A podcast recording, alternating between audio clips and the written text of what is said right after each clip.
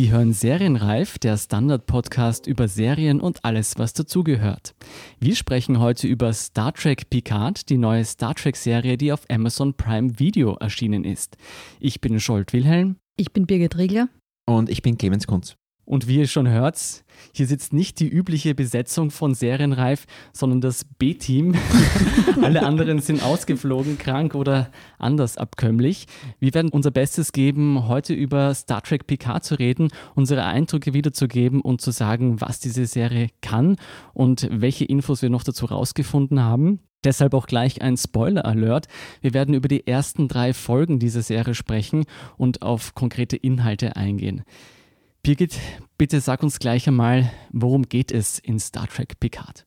Also Star Trek Picard spielt 20 Jahre nach dem letzten Next Generation Film, das war Nemesis. In dem hat sich Data ja geopfert, um die Enterprise zu retten. Und da knüpft auch Picard an. Unser allerliebster Captain ist mittlerweile im Ruhestand, er ist aus der Sternenflotte ausgetreten und plötzlich taucht bei ihm eine junge Frau namens Dash auf. Bei der stellt sich heraus, dass sie ein Android ist, beziehungsweise Synth werden die in der neuen Folge genannt. Sie selbst hat das nicht gewusst und offenbar ist sie die Tochter unter Anführungszeichen von Data, beziehungsweise irgendwie aus seinem Vermächtnis entstanden. Ähm, es stellt sich aber im Laufe der nächsten zwei Folgen heraus, sie hat noch eine Zwillingsschwester namens Sochi die auf einem Borg-Kubus arbeitet, der in der Hand von Romulanern ist, die dort irgendwie versuchen, das ganze Ding äh, wiederzubeleben. Genau, und Picard möchte herausfinden, woher kommen Dash und Sochi. Gibt es weitere von diesen Synths? Das ist so das Erste. Clemens, kannst du für uns nochmal sagen, wer sind die Borg und wer sind die Romulaner, damit auch Nicht-Trekkies eine Ahnung haben, wovon wir reden? Ja, also die Romulaner sind eine außerirdische Rasse. Die waren immer so die Bösewichte, vor allem in Next Generation wurden die als die Bösewichte der Sternenflotte und der Föderation aufgebaut, äh, dürften sich in ihrer Evolution irgendwann von den Vulkaniern quasi abgespalten haben, leben auf Planeten Romulus. Es gibt tatsächlich auch einen Remus, ähm, von dem weiß man aber nicht viel. Ja, und die äh, Romulaner, da es gab wohl eine Supernova, wodurch Romulus zerstört wurde, der Planet. Und äh, da, da gibt es auch, es kommt auch im Picard vor, dass die Romulaner evakuiert werden mussten. Die Borg sind wieder ganz was anderes. Das sind äh, halb synthetische, ähm, kollektiv lebende, naja, halb Mensch, halb Maschine. Die Borg übernehmen Planeten durch Assimilation, das heißt, sie, sie, sie, sie übernehmen jegliche Technologie, übernehmen sie in ihre eigene äh, Technologie, sie übernehmen die, die Personen auf diesen Planeten. Ähm, und sie handeln immer im Kollektiv. Also es gibt zwar eine Borg Queen, also das ist so an, an Bienenstöcke quasi irgendwie angenähert, aber im Prinzip äh, handeln sie als ein Kollektiv und, und sind dadurch halt sehr stark und sind eben auch Bösewichte.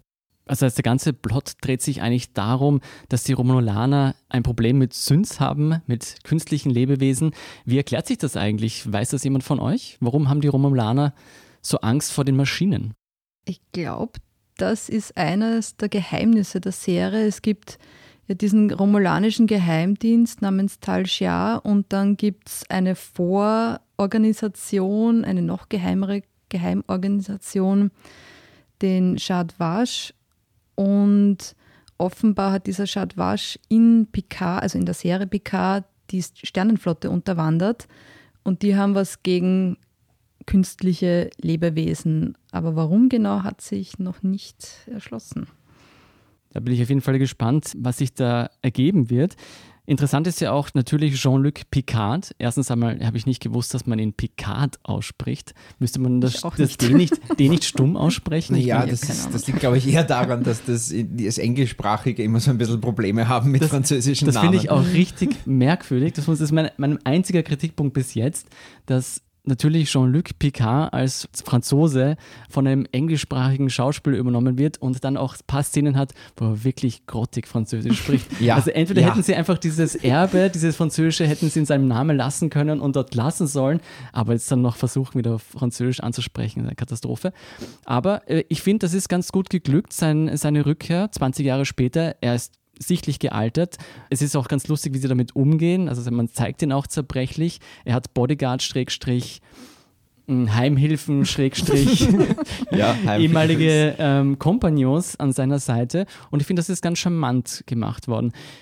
Jetzt sagt mal, wie gefallen euch diese ersten drei Folgen der Serie? Also mir hat es ganz gut gefallen. Ich muss dazu sagen, ich habe die letzten zwei Star Trek-Serien, das waren Enterprise und Discovery, nicht geschaut. Ich habe die ersten Folgen geschaut, ich bin damit einfach nicht warm geworden. Als Kind und Teenager habe ich sehr gerne Star Trek Next Generation geschaut, deswegen war Picard so ein bisschen, es ist einfach ein bisschen melancholisch, das zu schauen. Es ist aber auch die Serie melancholisch. Der Picard ist einfach in gewisser Hinsicht eine tragische Figur er hat selber nie Nachkommen gehabt, das war immer ein Thema in den Filmen und der Serie. Deshalb ist auch Data so wichtig für ihn. Deswegen mhm. war Data auch so wichtig für ihn oder ist es, ist er. Ähm, und man merkt es auch, ähm, dass das Altern, du hast es schon angesprochen, für ihn schwierig ist. Sehr nett habe ich gefunden, diese eine Szene, wo er zum ersten Mal ins Sternenhauptflottenquartier kommt ähm, zum ersten Mal hört hm. man, glaube ich, so die, ein bisschen die, die klassische Next Generation Melodie und das ist ein Gänsehautmoment, das ist total nett. Und dann kommt er da rein, geht zur Rezeption und wird nicht erkannt. Ja. und schaut grimmig rein und dann kommt er noch dazu zur also äh, man muss wissen, Picard möchte wieder in die Sternenflotte zurückkehren, will ein Schiff aufstellen und eine Crew und bittet darum Admiral Clancy, eine Frau, ihm das zur Verfügung zu stellen und sie lässt ihn wirklich kalt abblitzen. Und es ist so der große Picard, mittlerweile Admiral, hunderte Male Erde, Universum, was auch immer gerettet und er wird jetzt quasi, er bekommt eine Abfuhr. Das ist interessant, weil für Außenstehende beobachtet ist das eigentlich total logisch. Natürlich, der Pensionär wird dann nicht nochmal zurück auf ein Schiff gelassen. ähm, aber für ihn bricht er anscheinend äh, zum zweiten Mal eine Welt zusammen. Mhm. Wie hat dir das gefallen, dieses Porträt von Picard? Na, mir hat das, mir gefällt es sehr gut, wie, wie Picard dargestellt wird auf jeden Fall. Ähm, ich meine, Patrick Stewart ist ein großartiger Schauspieler. Äh, er verkörpert diesen sehr stark gealterten Picard ganz wunderbar. Es ist aber immer noch er ist immer noch der Picard, der Leuten helfen will. Das war er schon immer. Das ist, das ist so in seiner DNA drinnen, dass er das unbedingt will. Was ich ganz interessant gefunden habe in der letzten Folge bei diesem Schusswechsel, dass seine militärische Ausbildung ist noch irgendwo da. Also wie er sich unter den Tisch wirft, äh, die, die, den Phaser rausholt und so, das ist, das kann, er kann es grundsätzlich schon auch noch. Aber es ist halt in allem, alles in allem ein bisschen langsamer.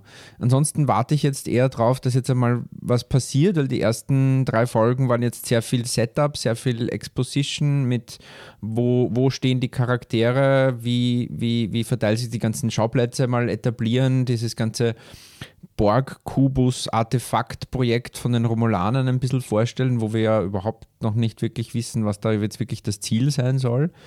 Ähm, ich bezweifle irgendwie, dass die Romulaner aus reiner Herzensgüte die äh, ganzen ehemaligen Borg aus dem Kollektiv rausholen. Also das da traue ich ihnen zu wenig. Passiert fix was. Ja, und ähm, aber es gefällt mir sehr gut. Also ich bin gespannt, wie es weitergeht.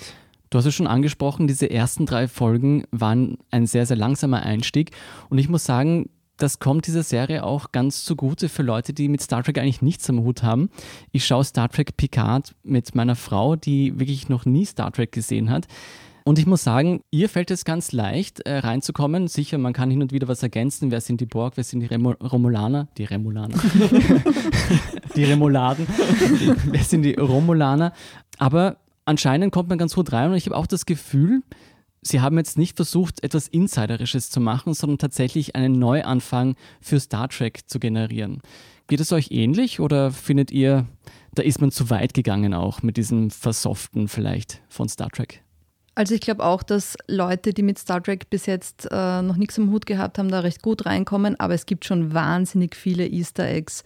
Es gibt zum Beispiel in der dritten Folge kommt ein ehemaliger Borg namens Yu, der den Borg-Kubus da irgendwie eine höhere Position hat, da irgendwas beaufsichtigt.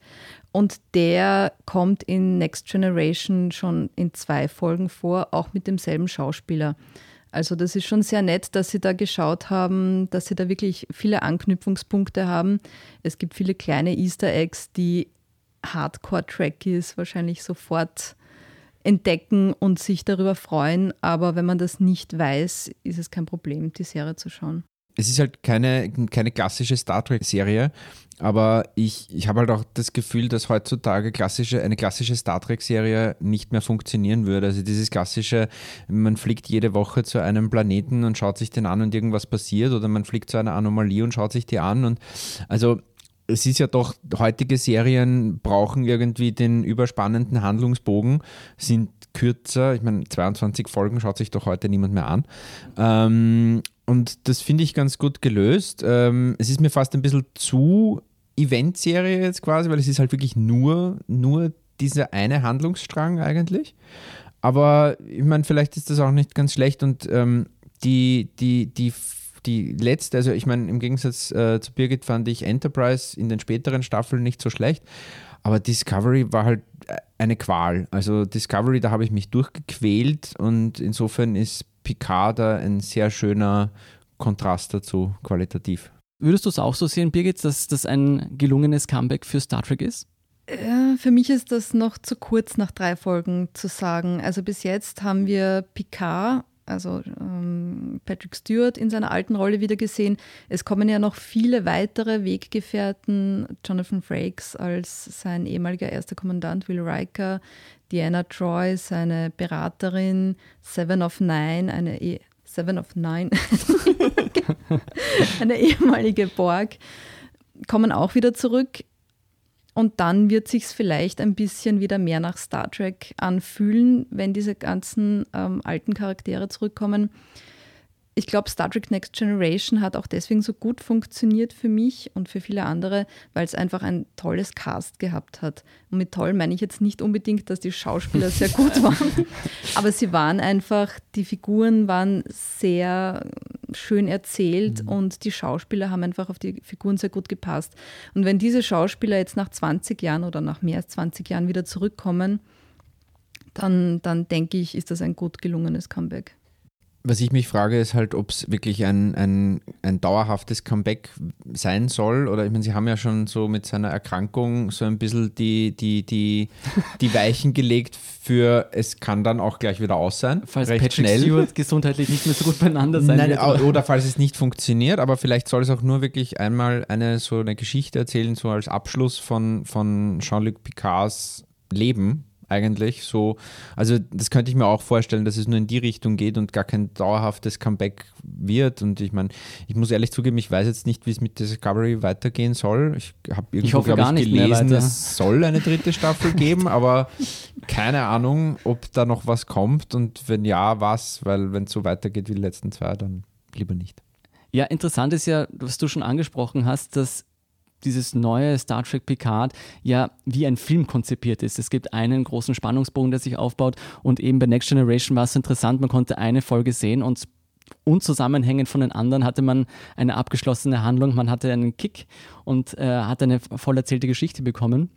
Aber ich hoffe und ich glaube auf alle Fälle, es wird davon abhängen, wie viel Zuschauer es haben wird und je nachdem wird das fortgesetzt. Und mhm. wenn das sehr erfolgreich sein wird, kann ich mir vorstellen, dass es für Discovery schwer sein wird, daneben zu existieren. Vor allem, es gibt ja auch noch die, die Filmserie oder die Filmreihe, die weitergegangen ist, in einer neuen Zeitlinie, wo wir zurück bei Captain Kirk sind, die durch einen romulanischen Angriff in eine komplett andere Zeitlinie versetzt worden sind, diese Romulaner-Geschichte spiegelt sich jetzt aber im PK wieder und es ist alles fürchterlich kompliziert.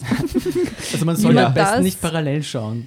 Naja, um zu wissen, dass Romulus durch eine Supernova zerstört worden ist, das passiert, also das erfährt man im Film Star Trek von 2011 2011 oder ich 2009. Glaube, der, glaub der von J.J. Abrams, der erste genau. halt von den neuen. Und damit man sich ein bisschen auskennt, wenn man so diese ganze Hintergrundgeschichte wissen will, kann man das schon schauen. aber wie es damit jetzt weitergeht, es sind so viele verschiedene Zeitlinien, Handlungsstränge aufgemacht worden. Da wird es, glaube ich, schwierig, das in, in eine Geschichte wieder zusammenzuführen. Mhm. Dann kommen wir vielleicht zurück zum Handlungsstrang und zum Zeitstrang von Picard. Was sind denn eure Theorien nach diesen ersten drei Folgen? Was glaubt ihr, wie es weitergehen wird? Hm. Gute Frage. Also, was, glaube ich, die größte Frage ist, was die Romulaner mit diesem Borg-Kubus vorhaben. Ich kann mir gut vorstellen, also die, die Borg sind ja eine sehr hochentwickelte Spezies mit sehr entwickelten Waffensystemen, dass die Romulaner da irgendwas für sich herausholen wollen, dass sie ehemalige Romulaner, also assimilierte Romulaner zurückholen wollen aus reiner Herzensgüte, wird es wohl nicht sein. ähm, meine Vermutung ist ja, diese Dr. Agnes Jurati vom Daystrom Institut ich glaube, das ist keine so gute. Ich weiß nicht, irgendwie denke ich mir, die hat da mit den Romulanen was am Hut und verfolgt ihre eigenen, äh, ihre, eigene, ähm, ihre eigenen Ziele. Ah, das würde mich sehr wundern. Also die ist schon sehr als ja, eine sehr Liebe ist, porträtiert worden. Ja, das schon. Aber sie ist von der Commodore O, die ja eine Romulanerin getarnt als Vulkanierin in der Sternenflotte ist. Was gar nicht mehr so schwer ist, weil die schauen sich sehr ähnlich. Naja, die, die haben ja dieselbe, haben dieselben Vorfahren. Aber ja. ich glaube, in der alten äh, Serie waren sie unterschiedlicher. Ja, in den alten Serien haben die Romulaner teilweise so komische ja, noch Wülste Stirnbülste und ja. sowas. Aber jedenfalls zu, Jedenfalls zu ähm, wird die von, also wird die Dr. Jurati von der Commodore O aufgesucht und dann ah. gibt es einen Angriff auf Picard durch romulanische Agenten und plötzlich steht da die Dr. Jorati und blast einen Romulaner weg. Wie kommt die dahin? Mhm. Wie kommt sie an diese Waffe von den Romulanern? Sie sagt verdächtig, ja, verdächtig. Sie sagt ja, sie hat ja diese, wie heißt sie nochmal? Die Kommandantin, nein, die Commodore O. Commodore O auf eine falsche Fährte geleitet und ist deswegen schnell zu ihm gegangen. Aber es könnte natürlich sein, es gibt natürlich viel Spielraum, dass ja. da eine Intrige in der Intrige gesponnen dass wird. Dass eine Wissenschaftlerin die ausgefuchsten Romulaner hinters Licht führen kann. Oder sie wurde hm, auch getäuscht und überzeugt, dass sie gegen diesen PK kämpfen muss oder ihn unterwandern muss. Also ja, oder sie wurde irgendwie Gehirn gewaschen. Genau. Oder ich meine, der Tal Shia und äh, wahrscheinlich der Jad Wasch haben wahrscheinlich Methoden, ähm, Gehirn, die, diverse Gehirnwäschemethoden, die auch und Foltermethoden, die wurden auch in den ganzen Serien teilweise äh, angedeutet. Also ähm, es ist schon durchaus möglich, dass die, dass die Doktor entweder aus freien Stücken oder gezwungenermaßen nicht das ist, was sie vorgibt zu sein. Also ganz ausgeschlossen ist es nicht, weil wir halt nicht wissen, was die Commodore O mit ihr besprochen hat. Ein bisschen erinnert mich die Serie an Battlestar Galactica, wo man nicht ganz genau gewusst hat, wer sind die Synths, wer sind die Maschinen. Und es könnte ja auch sein, dass diese einzige KI-Forscherin mit Namen und Rang tatsächlich auch mhm. ein Synth ist. Mhm, ja. Und ja. es wird vielleicht inter könnte interessant werden noch, dass neben der Dash bzw. deren Zwillingsschwester ja noch andere Synths irgendwie da umhergeistern und diese nach der Reihe aufgedeckt werden. Das wäre natürlich auch sehr zeitgemäß. Aktuell reden ja alle über KI und wie AI mhm. diese mhm. Welt übernehmen wird. Also ja, da haben sie natürlich ein Fass aufgemacht. Ich denke auch äh, immer noch nicht, dass die, dass die Synths bei der Mars, äh, auf der Marsstation einfach von sich aus da irgendwie angefangen haben, äh, alles niederzuschießen. Das also, glaube ich auch nicht. Die wurden, die wurden programmiert, die wurden, der, der hat sich am Schluss selbst erschossen, also da wurde irgendwie nachgeholfen, wahrscheinlich von irgendwelchen Geheimdiensten. Ja, von wem? Ähm, von, den, von, den, von der Föderation, von den Romulanern, von. Aber die Föderation ist ja nicht mehr die Föderation, die sie früher war, weshalb. Aber erst seit diesem Angriff. Erst seit diesem Angriff. Das heißt, da waren irgendwelche Mächte am Werk, die die Föderation verändern wollten. Ja. Ein Coup. Hm. Hm. Aber mhm. schwer zu sagen, also ob das die Romulaner, äh, die, ob die Romulaner ihre eigene Rettungsaktion quasi sabotieren, mh, hm, weiß ich nicht. Und für die Borg ist das zu subtil. Die hm. sind nicht so, dass sie irgendwie durch die Hintertür was versuchen, die sind meistens recht direkt. Naja, ich fürchte, wir müssen es auf uns zukommen lassen. ja, ich würde sagen, äh, schreibt ihr auch eure Theorien ins Forum und schickt sie uns oder dem Serienreif-Team, dem echten Serienreif-Team. Wir wechseln jetzt noch zu einer anderen Kategorie, die heißt Was sonst? Und zwar, was habt ihr sonst so gesehen und was hat euch sonst so gefallen Anfang 2020, was man sehen sollte? Also ich habe jetzt vor kurzem die dritte Staffel von Sabrina oder eigentlich The Chilling Adventures of Sabrina weitergeschaut. Das ist so, ähm, für alle, die sich erinnern können, aus den 90ern gab es diese Serie äh, Sabrina the Teenage Witch und das ist quasi die ein bisschen sinistere Version von Sabrina. Ich finde es ganz nett. ich, ich lasse das so stehen, ich kann mit Zauberer nichts anfangen. Na, ich fand, ich fand Sabrina, die ersten zwei Staffeln fand ich sehr schön. Bei der dritten Staffel habe ich die erste Folge geschaut, bin noch nicht ganz sicher, ähm, ob ich es weiter schaue. Es, es geht so in so viele Richtungen, es gehen so viele Handlungsstränge auf, ich bin mir noch nicht sicher. Aber mal schauen. Was hast du gesehen? Ähm, ich habe ähm, die zweite Staffel von Sex Education geschaut. Eine Serie über eine eigentlich Coming-of-Age-Serie. Es geht um eine Schule, es geht um Teenager, es geht ums äh, Erwachsenwerden, es geht um Sex. Ähm, Gillian Anderson spielt mit. Ähm, spielt immer ein eine, guter Grund. Ist immer ein guter Grund. Äh, und es ist sehr schön. Also es ist, es es ist sehr viel, es hat sehr viel mit eben mit, mit, mit dem Älterwerden, mit dem Erwachsenwerden zu tun. Es geht sehr viel um Beziehungen zwischen den Teenagern. Also hat mir sehr gut gefallen, auch die zweite Staffel. Ich habe in meinem Weihnachtsurlaub Homeland gebinged-watched. Also ich glaube, von Staffel 3 bis Staffel 7 ist, glaube ich, aktuell die letzte gewesen. Jetzt kommt ja die neue raus. Und kann es sehr empfehlen. Also wer auf Paranoia steht und aktuelle Ereignisse mit äh, wüsten Fantasien vermischt haben möchte, den kann es durchaus interessieren. Und habt ihr noch irgendwann einen Fehl gesehen, eine Warnung für die anderen? Also ich habe jetzt Lock and Key angefangen. Ah, neue Stephen King Eine neue Stephen King Serie. Ich mag Horrorfilme und Horrorserien sehr gerne. Du schaust eigentlich nur ich schaue Horrorfilme. eigentlich nur Horrorfilme, genau. Hast du das nicht einmal gesagt? Nein, Ich glaube, das hast du sogar auf Twitter gepostet. nein. In meiner Twitter-Biografie steht tatsächlich, dass Horrorfilme mein Lieblingsgenre ist. Eben. Ich finde es ein bisschen sehr Kinder, also ich glaube, es ist für Kinder Also keine Gliedmaßen abgetrennt oder Nein, so. bis jetzt nicht. Es also total langweilig. eine bis jetzt eher schwache Serie, finde ich. Vielleicht findet ja da draußen jemand eine gute neue Horrorserie für Birgit Riegler. Ja, ich würde sagen, das war's für Serienreif diesmal. Wer noch mehr Interesse an Star Trek Picard hat, kann sich die ganzen Recaps auf der Standard.at durchlesen. Und es gibt auch noch für alle Newbies und Neueinsteiger eine Erklärfolge von Serienreif zu Star Trek. Und wer die neuesten Folgen von Serienreif nicht verpassen möchte, abonniert es am besten bei Apple Podcasts oder Spotify oder überall, wo ihr Podcasts hören könnt. Mein Name ist Scholt Wilhelm. Mein Name ist Birgit Riegler. Und mein Name ist Clemens Kunz. Baba und bis zum nächsten Mal.